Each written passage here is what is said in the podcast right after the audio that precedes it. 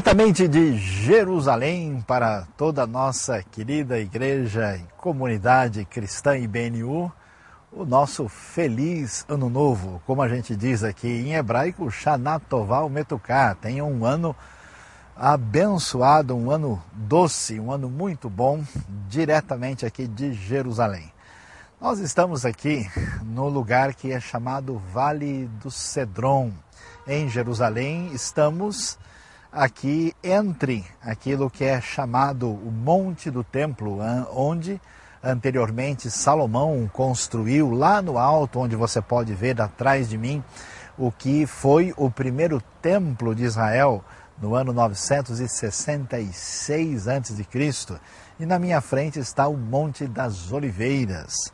E quando nos reunimos aqui, agora começando o ano de 2014, um ano de bênção, quando nós Queremos fazer todo o esforço para um crescimento da nossa igreja. Nosso alvo este ano é aumentar 50% e continuar fazendo todo o trabalho em sintonia com aquilo que nós temos aprendido do Senhor Jesus Cristo. O que, que a gente deve lembrar nesse lugar tão fascinante aqui em Jerusalém? O livro de João, capítulo 12, versículo 13, menciona para a gente aquele momento tão especial de Jesus quando Jesus chega naquela época chamada Domingo de Ramos e ele é aclamado pela multidão que o reconhece como esse Messias, porque reconhece que através dele está chegando salvação e diz: Hosana, Hosana, bendito aquele que vem em nome do Senhor. E olhando para o que o Evangelho de João nos mostra, vai nos falar o texto que Jesus estava vindo de Betânia. E ele vai passar aqui pela região do Monte das Oliveiras e vai atravessar esse vale para entrar aqui no lado oriental da cidade de Jerusalém, do lado leste. E você vê ao fundo uma porta que está ali, uma porta recente, uma porta do século XVI, mas que marca o que é conhecido hoje como a porta mais importante do lado leste da cidade. Em algum lugar do passado, mais embaixo, houve ali uma porta que a maioria dos estudiosos concorda que foi a porta por onde Jesus passou exatamente no chamado Domingo de Ramos.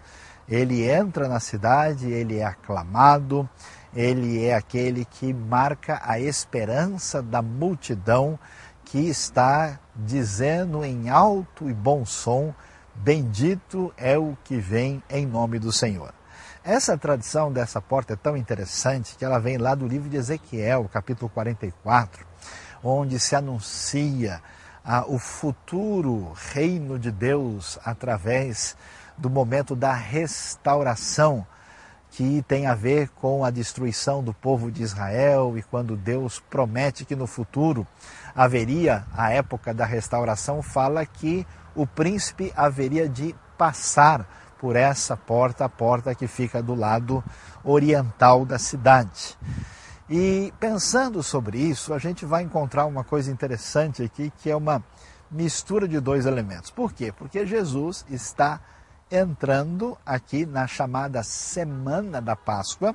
Vamos nos lembrar que esse domingo é esse domingo de Ramos e Jesus vai ter um pouquinho mais longe, um pouquinho mais ao norte daqui, na quinta-feira, a sua última ceia com os discípulos para ter a sua morte, a sua paixão ah, na sexta-feira desta semana para depois ressuscitar no domingo.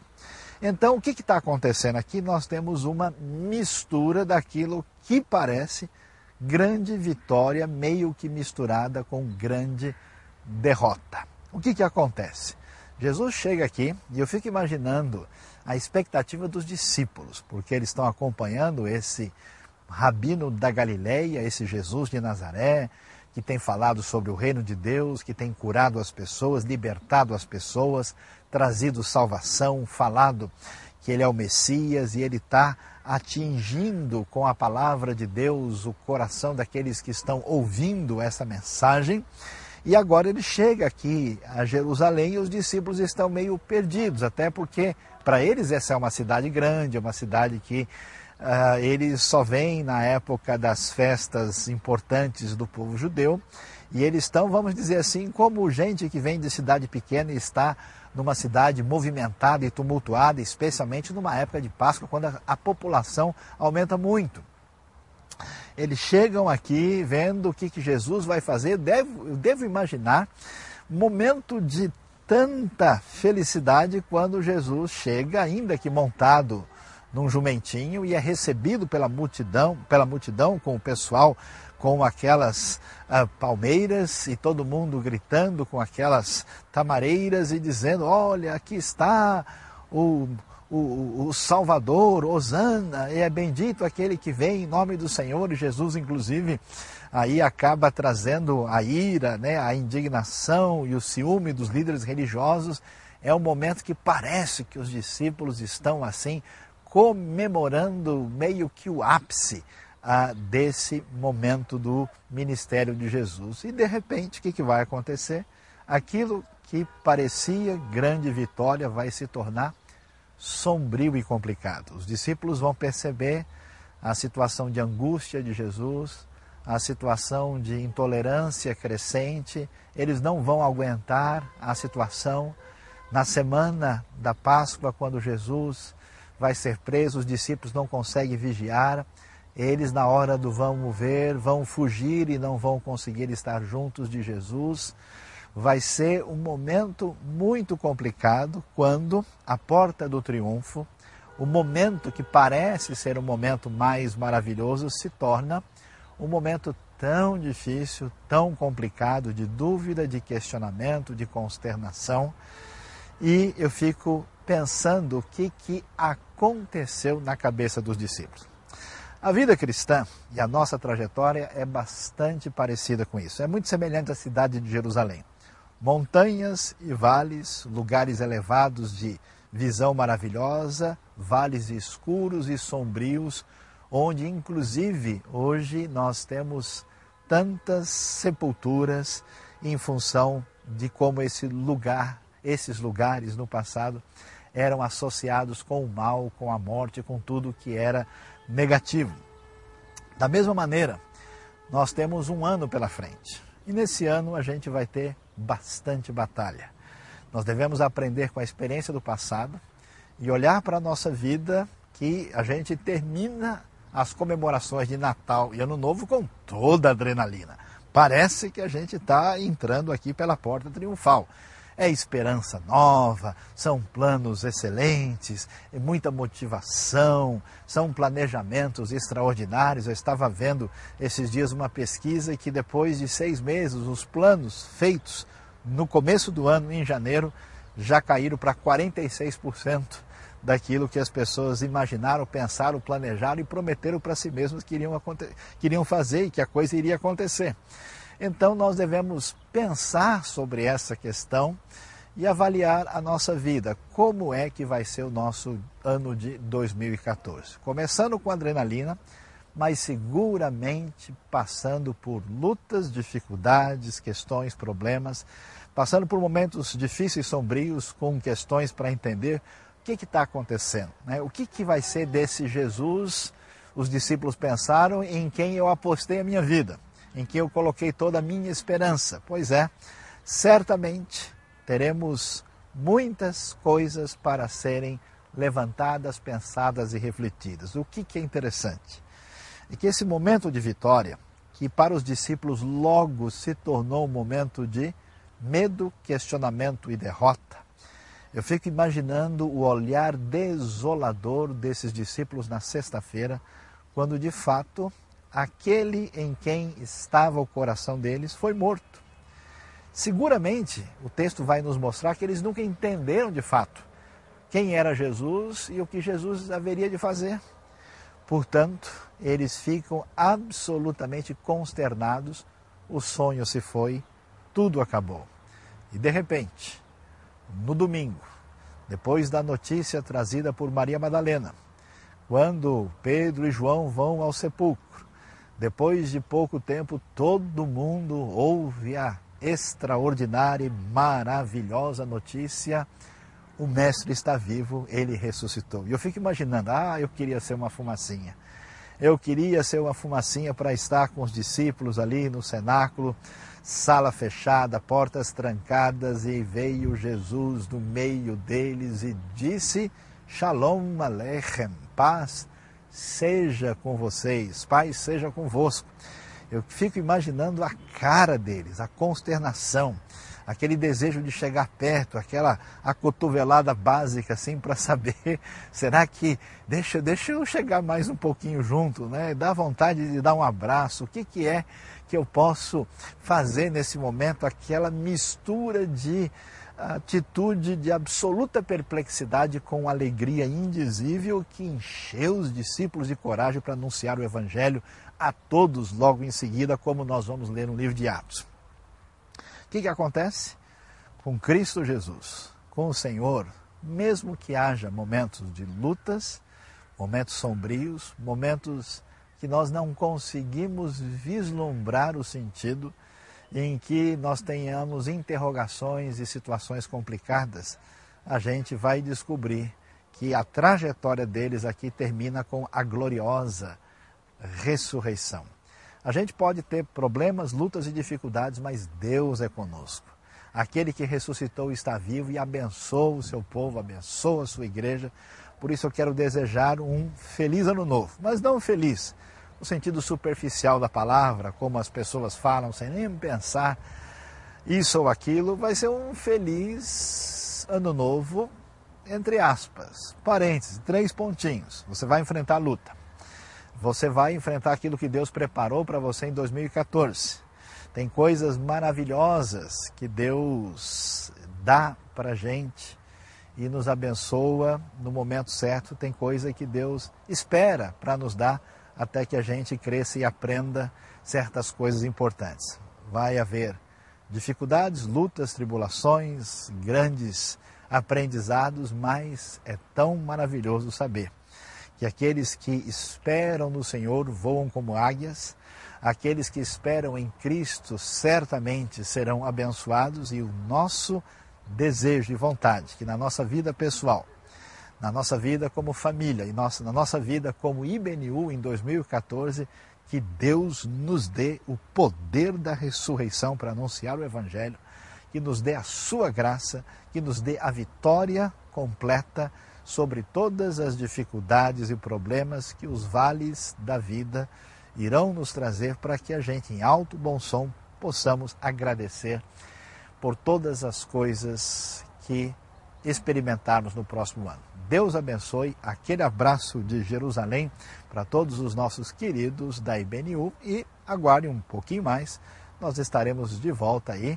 Vamos aqui estar com um grupo de queridos da IBNU que vão chegar daqui uh, já nos próximos dias para nossa viagem de crescimento e de aprendizado aqui no congresso que nós vamos ter, mas em breve estaremos de volta e será aquela benção. Um abraço muito apertado e aceite aí a nossa palavra de encorajamento e que vem do coração diretamente de Israel, da cidade fascinante de Jerusalém.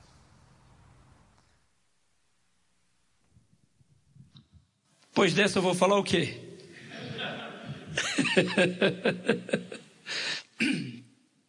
Nós vamos hoje pensar num assunto brevemente, vocês já ouviram, né? Suficiente de uma passagem que todo mundo já conhece, só que deverão ter a mesma experiência que eu sempre tive. Os pregadores nunca vão até o fim. São dois filhos, mas eles param no primeiro sempre. E fazem um apelo no fim de estudar sobre o primeiro filho. E depois canta-se, e depois que se canta, as pessoas se convertem e eu venho como estou, eu venho como estou. Aí quando chega no domingo seguinte, se ele for à igreja, o crente vai perguntar: você já largou de fumar? Você já fez, largou disso? Você já largou daquilo? Ele vai começar a receber algumas cobranças. Por quê? Porque a gente tem pensado na salvação de uma forma praticamente de conquista humana. Então hoje nós vamos pensar em a proposta divina. Vamos lá ver a passagem. Não é verdade? Essa passagem, ela é uma continuação, irmãos, do, de uma pergunta que o, Senhor Jesus Cristo ouviu. Como é que ele come com os pecadores? Assim falaram os escribas e fariseus. Então ele contou três parábolas. E essa é uma delas. Jesus continuou, continuou, porque lá no começo do capítulo 14 ele tinha começado. Um homem tinha dois filhos. O mais novo disse ao seu pai: Pai, quero a minha parte de herança. Assim ele repartiu sua propriedade entre eles. Não muito tempo depois, o filho mais novo reuniu tudo que tinha e foi para uma região distante e lá desperdiçou os seus bens vivendo irresponsavelmente. Depois de ter gasto tudo, houve uma grande fome em toda aquela região. E ele começou a passar necessidade. Por isso foi empregar-se com um dos cidadãos daquela região, que o mandou para o seu campo a fim de cuidar de porcos. Ele desejava encher o estômago com as viagens de alfarrobeira que os porcos comiam, mas ninguém lhe dava nada. Caindo em si, ele disse: Quantos empregados de meu pai têm comida de sobra e eu aqui morrendo de fome? Eu me porei a caminho e voltarei para meu pai e lhe direi: Pai, pequei contra o céu e contra ti. Não sou mais digno de ser chamado teu filho. Trata-me como um dos teus empregados. A seguir levantou-se e foi para seu pai. Estando ainda longe, seu pai o viu e, cheio de compaixão, correu para seu filho e o abraçou e o beijou. O filho lhe disse: Pai, pequei contra o céu e contra ti. Já não sou digno de ser chamado teu filho. Mas o pai disse aos seus servos: depressa, tragam a melhor roupa e vistam dele. Coloquem um anel em seu dedo e calçado em seus pés. Tragam um novilho gordo e matem-no. Vamos fazer uma grande festa e alegrar-nos. Pois esse meu filho estava morto e voltou à vida. Estava perdido e foi achado. Começaram a festejar o seu regresso. Enquanto isso, o filho mais velho estava no campo. Quando se aproximou da casa, ouviu a música e a dança. Então chamou um dos servos e perguntou-lhe o que estava acontecendo. E esse lhe respondeu: Seu irmão voltou, e seu pai matou o novilho gordo, porque o recebeu de volta são e salvo. O filho mais velho encheu-se de ira e não quis entrar. Então seu pai saiu e insistiu com ele. Mas ele respondeu ao seu pai: Olha, todos esses anos tenho trabalhado como um escravo ao teu serviço, nunca desobedeci às tuas ordens, mas tu nunca me deste um cabrito para eu festejar com os meus amigos. Mas quando volta para casa esse teu filho que esbanjou os teus bens com as prostitutas, matas um novilho gordo para ele. Disse o pai: Meu filho, você está sempre comigo e tudo o que tenho é seu. Mas nós tínhamos que celebrar a volta desse teu irmão e alegrar-nos, porque ele estava morto e voltou à vida, estava perdido e foi achado. Aqui nós temos duas propostas. E nós queremos pensar um pouquinho hoje sobre a proposta de Deus e a proposta dos homens. É interessante que o pastor Saião costuma dizer que quem lê a Bíblia errado seria melhor não lê-la porque ler errado é pior do que não lê-la. Dizem que um grupo de caipiras, nascido lá na cidade que eu nasci, Coatá, longe de São Paulo, discutiam sobre a Bíblia. Aí um deles pegou e falou assim: Mas vocês estão enganados. Jesus foi casado. Como casado? Aí o caipira disse: Não diz lá que tomaram-lhe a túnica? Então, ele foi casado. É interessante que é muito comum a gente ouvir essas trocas. Recentemente, na televisão, um homem justificava o seu adultério, lendo errado um texto da Bíblia. Saiu na televisão, foi até uma, uma propaganda, digamos assim, anticristã. É interessante que nós temos por hábito ler tão corrido às vezes e não meditando. Essa semana, por exemplo, eu ouvi um pregador. Eu, sinceramente, já não esperava ao longo da minha vida ouvir um pregador tão extraordinário como aquele. Pastor da primeira igreja batista, a igreja batista de, do Farol em Alagoas. Uma grande eh, ideia tiveram de trazê-lo para o retiro dos pastores. Por exemplo, um casal que está começando a vida cristã. Eu conversava com eles essa semana, já me pediram que eu indicasse uma igreja, é longe daqui, então eu indiquei a Igreja Batista de Parque das Nações de Santo André, eles moram lá perto. E ele tava, eu disse que ia pregar essa mensagem. E o marido falou assim: Eu outro dia estava conversando com a minha esposa quando a gente leu essa passagem que o senhor vai pregar. E não achei nada justo é, estranhar aquela atitude do filho mais velho. Bom, esse teu filho gastou toda a fortuna e tal, eu aqui trabalhando. Ele tinha razão. Falei, só que você se engana de uma coisa. Você era muito depressa. Falei, por quê? Porque está dizendo que ele repartiu sua herança entre eles. Ah, é? É. O mais velho já tinha pego também a sua, a sua parte. Só que ele né, ficou em casa. Então, meus amados irmãos, Parece até que há uma certa injustiça nessa passagem. O mais velho estava trabalhando no campo, o novo ficou, digamos assim, do lado do mais velho, né? O novo convertido ficou do lado do mais velho, como eu estava dizendo. E eu tive que explicar que realmente a coisa não era bem assim. O que é que essa passagem nos ensina de coisa muito importante? Vamos começar a caminhar com o filho mais novo. Filho mais novo ficou um tempo em casa depois que pegou o dinheiro que o pai lhe deu da herança. Olha, toda vez que a gente vai fazer uma grande bobagem, a gente é muito sorrateiro. A gente disfarça, a gente vai demorando, a gente vai estudando, depois é que a gente faz a coisa errada pensando que está, na verdade, muito certo. Vai dar certo. Sempre essa ideia. A tentação, diz um teólogo, vem sempre acompanhada de um prêmio. Se você fizer, né? Foi a mesma coisa que ele fez com Adão e Eva. Né? Olha, sereis como Deus. Um prêmio. Olha, ser como Deus. Sempre há essa proposta de um prêmio no fim da tentação. Interessante que nós podemos perceber que esse moço já tem um histórico dele na Bíblia. Salmo primeiro. Bem-aventurado o varão que não anda segundo o conselho. Depois, não anda no caminho. E depois não se assenta na roda dos esclarecedores. Perceberam? Vai descendo. Vai descendo. Chega um nível tremendamente perigoso que ele nem percebe. Ele sai com aquela riqueza que ele tinha nas mãos. Ele começa a ser depenado. Salomão, vou falar na gíria para todo mundo entender. Salomão disse que quem tem grana tem amigos. Quem é pobre, na desgraça, até os amigos o abandonam.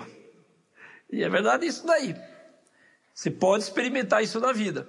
Na desgraça, até os amigos o abandonam. Então esse moço, ele mudou de bem-aventurado para amaldiçoado. Deu certinho. Ele caiu numa tremenda maldição. É interessante, meus amados irmãos, que nós temos uma coisa importante. Ele teve fome. Fome e sede é fundamental. Sem comer e sem beber, o indivíduo não vive. Sem comer, vive muito tempo. Mas sem beber, não vai além de alguns dias.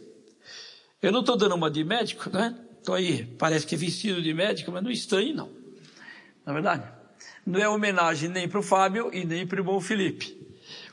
E nem para o irmão Nivaldo. Eu chamo o irmão Nivaldo de médico de pastores. Pastor alemão, pastor belga, porque ele é veterinário. Ele não é médico de pastor do meu tamanho. Só de vez em quando que aparece ali um shih para ele cuidar. Então eu costumo brincar com ele, não é verdade? Até falei para alguém, ué, você veio da, o Adelmo falou: Você veio da praia? Porque estou todo branco, não é verdade? Mas eu falei: Olha, só que tem uma coisa. Eu ergui e mostrei na meia o distintivo do Corinthians. Como palmeirense, ele ficou quieto. Não é verdade? Eu costumo brincar que quando eu vou num lugar perigoso, eu vou sempre com a meia do Corinthians. Aí eu dobro a barra da calça, vou tranquilo, que o perigo desaparece. Os corintianos me reconhecem. É muito interessante que o brasileiro, para uma conversa evangelística, é muito bom ele começar com o futebol. Eu tive o prazer de ficar uma semana dividindo um apartamento, uma competição esportiva em Cancún. E ali, no mesmo quarto, ficou um, um jogador famoso. E eu pensei, vou evangelizá-lo ou não? Ele já tinha deixado pendurado as chuteiras. Tem uma escola de futebol lá em Santos. Interessante que ele telefonou para a esposa e disse assim: Querida, eu estou dividindo o quarto com um pastor. E do lado dela ela falou: Ah, você precisa realmente ter um pastor ao seu lado. Mas ele se magoou com a esposa. Como? Eu fui sempre caseiro, eu sempre dei exemplo e tal. Ficou magoado. Aí eu cheguei para ele e falei assim: Denise, tranquilo, cara. Todo, toda esposa, quando o marido vai para um lugar como Cancún, um lugar de um hotel famoso tal, eu não paguei, me pagaram a passagem para evangelizar os jogadores. Então, eu falei para ele, olha, ela fica insegura, não só sua esposa. Aí ele falou assim, vocês, crentes, sempre sabem limpar a jogada. Usou linguagem esportiva. E só na conversa, sem forçar a barra. Passaram-se dois anos, teve uma competição esportiva, lá apareceu ele. Falei, ah, você vai jogar? Ele falou, não, não é não. Eu vim aqui só para te ver. Sabia que você estaria aqui. Verdade, é verdade. Queria te dizer uma novidade. Pois não. A minha filha é professora de criança escola dominical. O meu filho está tocando bateria na igreja. Toda a família vai à noite numa igreja. A gente já está pertencendo. Valeu aquela semana. Valeu aquela semana. Eu fiquei feliz o resto da semana. Então a gente usar uma linguagem assim que ajuda é muito bom. É interessante que aquela maldição ela levou esse homem a comer até coisa que porco comia, que era tremendamente ofensivo. Um judeu cuidar de porcos, que dirá comer a comida do porco. A que nível ele desceu. Só que tem uma coisa, nós temos uma bem-aventurança que fala da fome e da sede. Bem-aventurados os que têm sede e fome de justiça, porque eles serão satisfeitos. É interessante que na nossa vida cristã, nós temos sempre que cuidar da nossa santificação. E o significado dessa é, bem-aventurança é exatamente você tem que ter fome e sede de ter um caráter como o de Jesus, que é a santificação. Se distingue um cristão sempre, sempre pelo caráter. Não tanto embora seja importante, ir à igreja, seu linguajar, isso e aquilo, mas é exatamente o caráter do cristão. O cristão sem caráter, então, é uma farsa. E para ele manter o seu caráter, ele tem que sempre ter fome e sede de se assemelhar a Jesus. Há um certo hino que diz assim: o inimigo ataca dia e noite sem parar. Veja que o filho esbanjador, o pródigo, o Saião traduziu o filho perdido como título da parábola. Interessante que depois eu refleti. Não é o filho perdido, os filhos perdidos, se fôssemos colocar assim, em sentido mais jornalístico, não é verdade? Porque os dois estavam perdidos. Tem nem dúvida. O pródigo, ele, na sua volta, ele começa certo. Mas a proposta é errada. O que está voltando, ele começa certo, mas a proposta é errada. Por quê? Ele pensa assim: eu tenho um pai, eu tenho um pai amoroso, eu tenho um pai que tem uma herança para mim, além dessa herança que ele já me deu. Entendeu? Esse pai me ama, ele vai me receber. Ele estava todo certo, ele tinha esse conhecimento. Aliás, a gente tem que realmente continuar ao longo da vida cristã, não esquecendo aquilo que o filho esbanjador se lembrou. Porque essa lembrança de que o Pai está lá sempre pronto a me ouvir, a me ajudar, está comigo, doravante conforme a sua promessa, é aquilo que vai nos manter no caminho até o fim. Mas ele faz uma proposta, irmãos, que passa despercebido.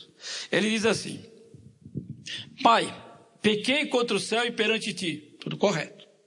Arrependido, tem que precisar mostrar arrependimento. Sem arrependimento, Deus sabe que ele vai perder tempo, então ele não vai perder tempo. Aí ele diz assim: Pai, pequei contra o céu e perante ti. Aí ele faz uma continuidade e diz assim: Trata-me como um dos teus trabalhadores. E quando ele voltou, ele antes de voltar ele dizia assim: Quantos servos de meu pai têm comida em abundância? Então, até os escravos estavam melhor. Mas ele não propõe ser escravo. Ele propõe ser um trabalhador. Trata-me como um dos teus trabalhadores. Preste bem atenção num detalhe.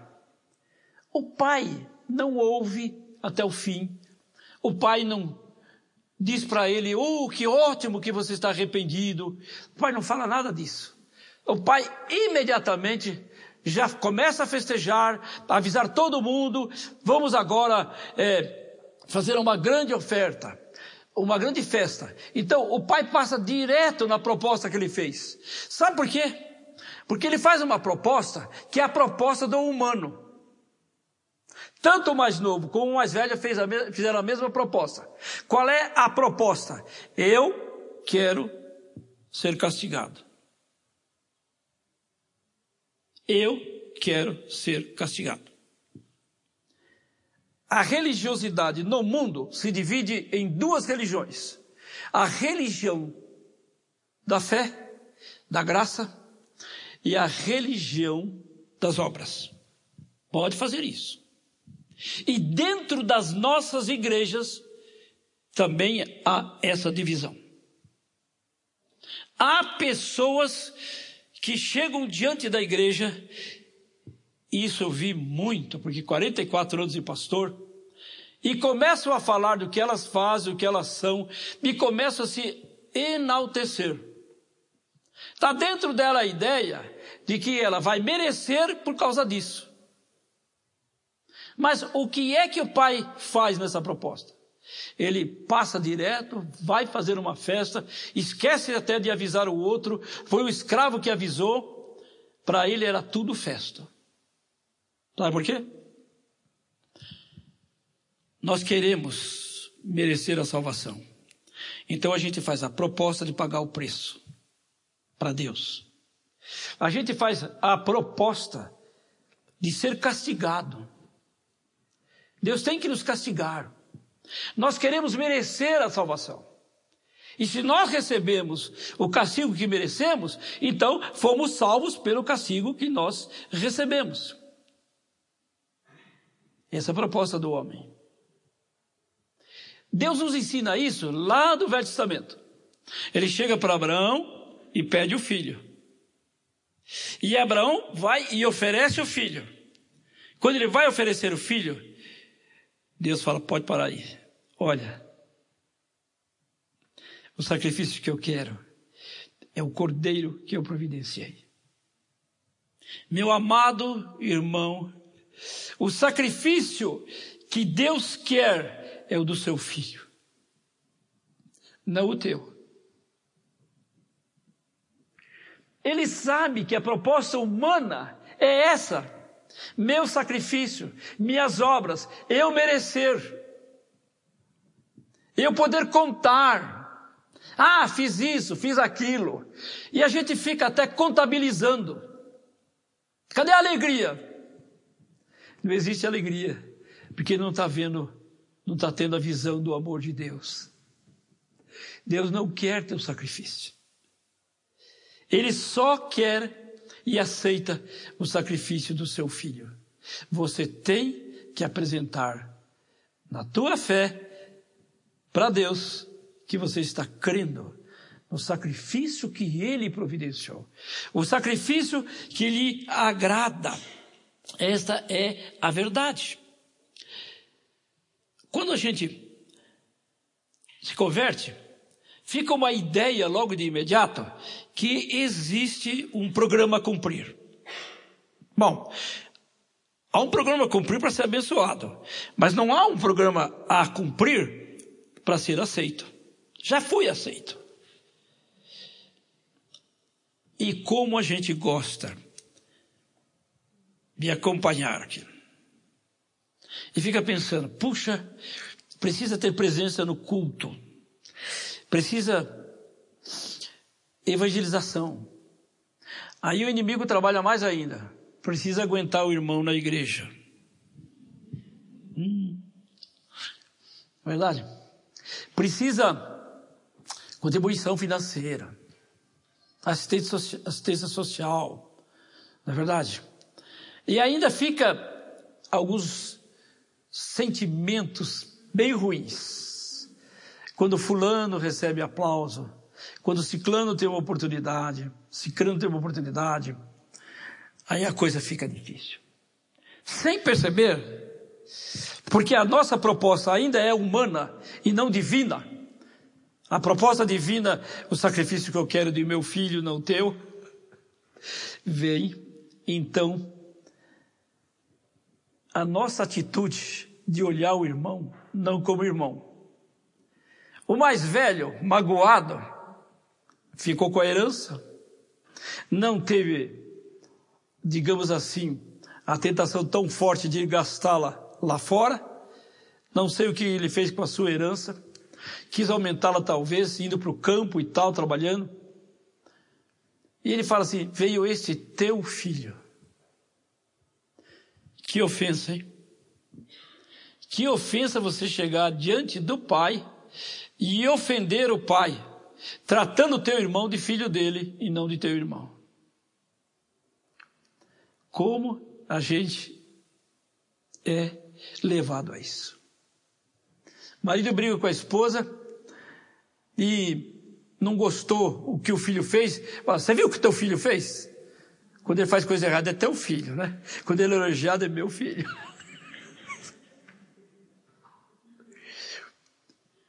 A minha caçula reclamava que eu não ia nas reuniões dos pais. Nem o senhor, nem a mamãe não dão valor. Falei, eu estou errado mesmo. Fui lá. Fui lá e o diretor, o coordenador pedagógico, era inclusive um ex-padre, que me conhecia por nome porque eu tinha feito o casamento do irmão dele. Aí ele chegou para mim, viu lá na reunião, eu sentado lá no fundo, falou, quem é o senhor, hein? Falei, eu sou o pai da Tatiana. Mas o que, que o senhor veio fazer aqui? Falei, minha filha falou que eu tinha que vir aqui, que eu nunca veio. Ah, bom, que eu pensei que o senhor tinha vindo para receber elogio. O senhor não precisa vir. É nove e dez, o ano inteiro, comportamento. A turma tudo começou a olhar para trás. Eu fiquei, é minha filha, né? é minha filha. Se a Matilde estivesse lá, falava, tá vendo, é minha filha. Não nossa filha. A gente escorrega na maionese muito facilmente. Sabe que tem um personagem bíblico muito interessante. Esse personagem bíblico ficou bravo porque Deus resolveu salvar uma cidade. Fez de tudo para evitar isso. Então esse tipo é comum na Bíblia também. O Jonas, na é verdade, Deus tem que chegar para ele e falar: Ô Jonas, você chora a perda de uma boboreira que te deu sombra? E eu? Verdade? Interessante. Um livro que eu li recentemente. Ele mostra que cada mortal que nasce na terra, Deus está trabalhando na vida dele. Porque ele nasceu escravo do pecado.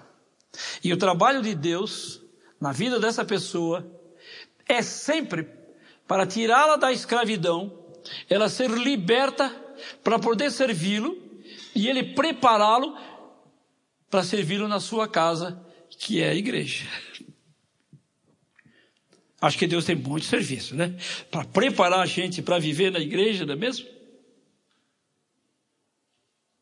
a proposta do Pai.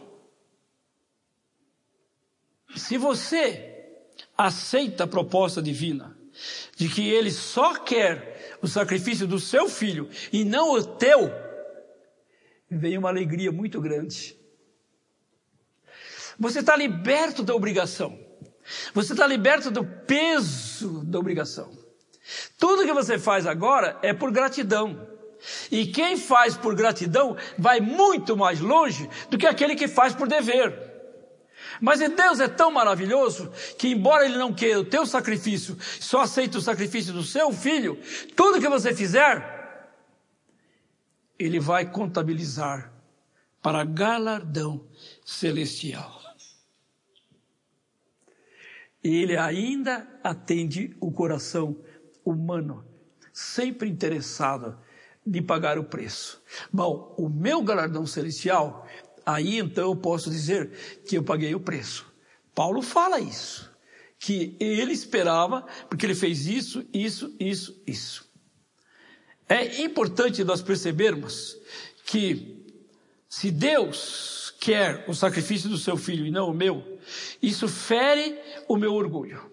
E facilmente, mesmo dentro de uma igreja que prega a graça, a gente vai escorregando para o lado da fé nas obras. É uma tentação que perseguiu os apóstolos, que persegue a cada um de nós, porque o nosso orgulho é nato, nós nascemos orgulhosos, querendo ter méritos, dignidade, ser alguém, quando na realidade, para Deus, só é alguém aquele que considerar o seu filho como realmente um alguém. Que ninguém é igual a esse alguém. Termino com Bill Bright contando que lá nos Estados Unidos, um filho morava numa fazenda com seus pais, e quando ele foi para a universidade, ele conheceu o mundo da grande cidade. E quando voltou das férias, os pais viram ele ser muito mudado. E trocaram ideias com tristeza de verem a, a diferença que ele agora apresentava de caráter. E ele então saiu revoltado. Não voltou mais. Desceu, desceu, desceu igual filho pródigo. Só que Deus foi trabalhando. As dificuldades vieram para libertá-lo de si mesmo e ser liberto para Deus. Aí ele resolveu voltar. E ele escreveu uma carta para os pais dizendo o seguinte: se vocês me recebem de volta, embora eu tenha sido rebelde que fui, coloquem na árvore que está no quintal da nossa casa um pano branco. E o filho voltou. Quando o trem passar na frente, eu saberei que vocês me receberão e descerei na estação. Se não tiver o pano branco, eu continuo, porque eu sei que não fui perdoado.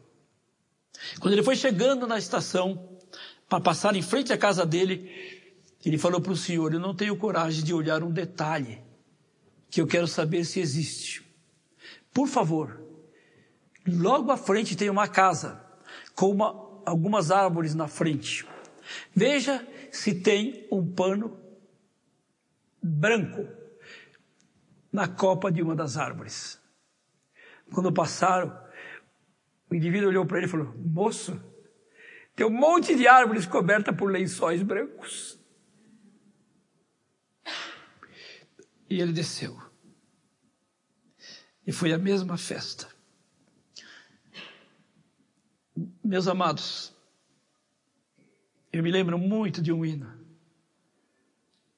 que depois de terminar o preparo da mensagem no coração, fui, fui preparando encaminhadas assim, pensando nessa parábola.